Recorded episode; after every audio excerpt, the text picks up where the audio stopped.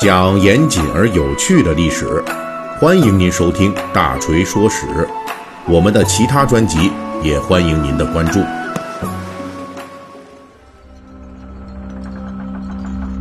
好，又到了我们《三国演义》细节解密的栏目时间啊！最近呢，我们已经恢复了三国栏目的更新。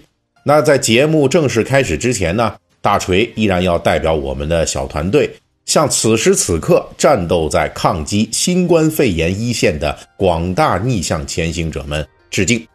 最近我发现啊，咱们外边的什么餐馆啊、咖啡厅啊，还有一些个旅游景点什么的啊，就陆续开业了。哎，大家呢也都基本复工，该上班的都差不多了啊。正好咱们刚刚过了这惊蛰的节气。我看各位啊，也都开始往出跑了，来放松一下，因为疫情而自我隔离、压抑太久的身心，呼吸呼吸春天的新鲜空气。相信在不久的将来啊，我们就会迎来二零二零年春天该有的一片生机盎然。好，咱们回到这个《三国演义》细节解密的正题啊。这个最近啊，我是一直在给大家讲这个兖州大战的历史故事啊。那我上一集也提到了，在关键性的麦收决战中，吕布丧失了最可能击败曹操的机会，反而被曹操被迫摆设的这空城计啊，哎，给蒙到了。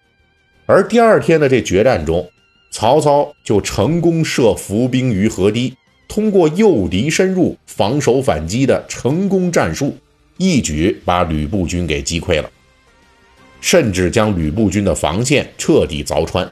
但是在曹操军追杀十余里，乘胜直抵吕布军寨之际，吕布军啊，眼看要被围攻的关键时刻啊，这曹军呢突然就停止攻击了，选择了撤退。那上回结尾我就说了，到这个战斗最后阶段，剩一锤子买卖的时候，这老曹啊。老是掉链子啊！这究竟是怎么一回事呢？本期我继续给大家讲。在后世的我们看来啊，当时的战场那是透明的，曹操军在战场上取得了压倒性优势，一路追击吕布军是追了十几里，直接就杀到吕布军的军寨外了。此时的吕布已经走投无路了，也没有任何后援部队，只要曹操军猛攻营寨，那吕布本人还能不能有后来？夺占刘备徐州的冒险故事，那都未可知了啊！但是呢，曹操并不知道后世我们所知道的，因为现在我们呢是一种上帝视角，是吧？对于他来说，那战场的迷雾是非常浓厚的。第一，曹操并不知道吕布与张邈、陈宫啊，就他们三方这联军啊，到底有多少人？他还不知道刚刚在战场上击溃的吕布军。已经是这次吕布、张邈联军的全部了。确实，从曹操以及他手下的谋士，比如说像程昱等人啊，都不看好吕布与张邈的联合。通过这一年来的战斗啊，也基本了解到了这吕布跟张邈啊，其实就是貌合神离。但是，曹操方面刚刚啊，就包括在荀彧这在内啊，都看走眼了一次啊。就本来以为这吕布军新败，刚刚被打败，不会在曹操军抢收麦子的时候突然来袭，而且呢，还是吕布与陈宫两军联合来袭，这些全部都是在曹军的预料之外。如果不是之前一天吕布被曹操走投无路摆出的这空城计给蒙住了，那要是真打起来啊，这包括曹操在内。所有曹营的将领啊，可能都会成为吕布军的阶下囚。此时的曹军啊，虽然说打胜了，但是呢，仍旧十分忌惮吕布军与张邈军合力进攻的这种威力。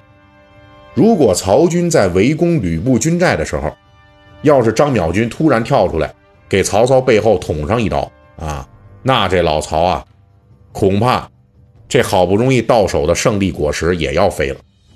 第二呢，就是曹军此时的这个耗损也非常大，啊，这种耗损主要来自于两方面，最直接的就是战场上的损失。吕布军与曹操军一年多来啊，这兖州大战已经不断证明了这一点啊，那就是吕布军和曹操军实力其实差不太多。吕布军比较精锐，曹操军呢人多，所以双方每一次战斗啊都是拼到最后一刻才能分出胜利。那这样的作战，自然让双方损失都非常惨重啊，惨重到曹操之前已经出现了好几次的临阵动摇，想停止攻击吕布，而去打别的弱一点的势力啊，就是因为这吕布军啊忒难啃了。具体到这一次决战，虽然吕布大败，但是考虑到吕布军的战斗力，曹军损失也不会太小。在击败了吕布，并且已经追击了十几里的情况下。曹军的战斗力也已经透支到了极限了。如果这时候再集结起来进攻对方的军寨，那还要损失更大。曹操对此啊十分忌惮。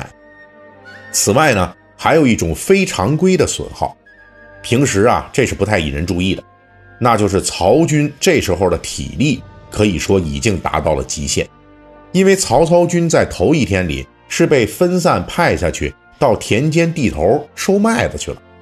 考虑到当时的生产条件，收麦子这个工作可以说是特别辛苦的体力活，而且当时曹操军缺粮严重啊，为了维持自己的生存，收麦子的规模和强度都会很大啊。这个农活啊，即便到了今天，要是在没有这种农业机械，完全使用手工的情况下，那依旧是一个重活，而且这种活干上一天啊，连这腰都直不起来。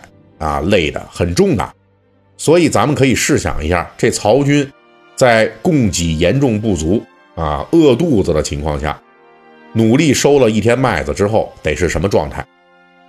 突然接到这命令，连夜紧急撤回营寨，然后第二天一早起来，跟精锐的吕布军决死一战。曹军的这个士卒的体力啊，能够恢复到一个程度，我们大致是可以估计到的。就是这么样一支军队，在赢得了第二天与吕布的决战，并且连续追击十几里之后啊，估计他们的体力已经彻底透支了。曹操无论如何是不可能让这样的军队继续攻打吕布军寨。也正是在这样的综合因素考虑之下，曹操军被迫放弃了继续围歼吕布余部的这个难得的机会，实在是精疲力竭，无力再战啊。但是呢，这个机会啊，以后也确实会让曹操后悔，因为吕布军实际已经没有任何的预备队，没有任何的生力军援军说可以再战了。这一战啊，彻底摧毁了吕布军的主力，还有他的信心。但是到最后时刻，曹操却只能眼睁睁的放吕布逃走，而且这个逃走也是不确切的。虽然遭受了大败，但是吕布军是当天晚上才悄悄撤退的。由此可以估计啊，由于曹军无力追击，吕布军可能还能够收容一部分战场的这些残兵败军啊，从容撤退。虽然曹军因为种种原因无力彻底在这场决战中消灭吕布军，不过吕布这一次啊也确实是失败，而且是彻底的失败。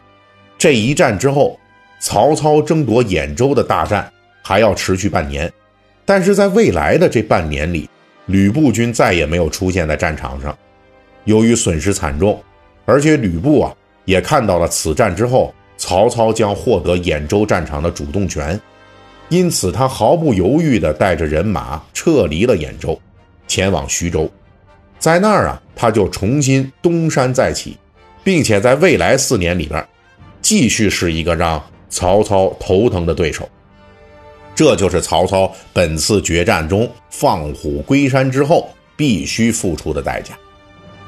对于老曹来说，虽然放虎归山，可是兖州地面上已经没有再能和他抗衡的势力了。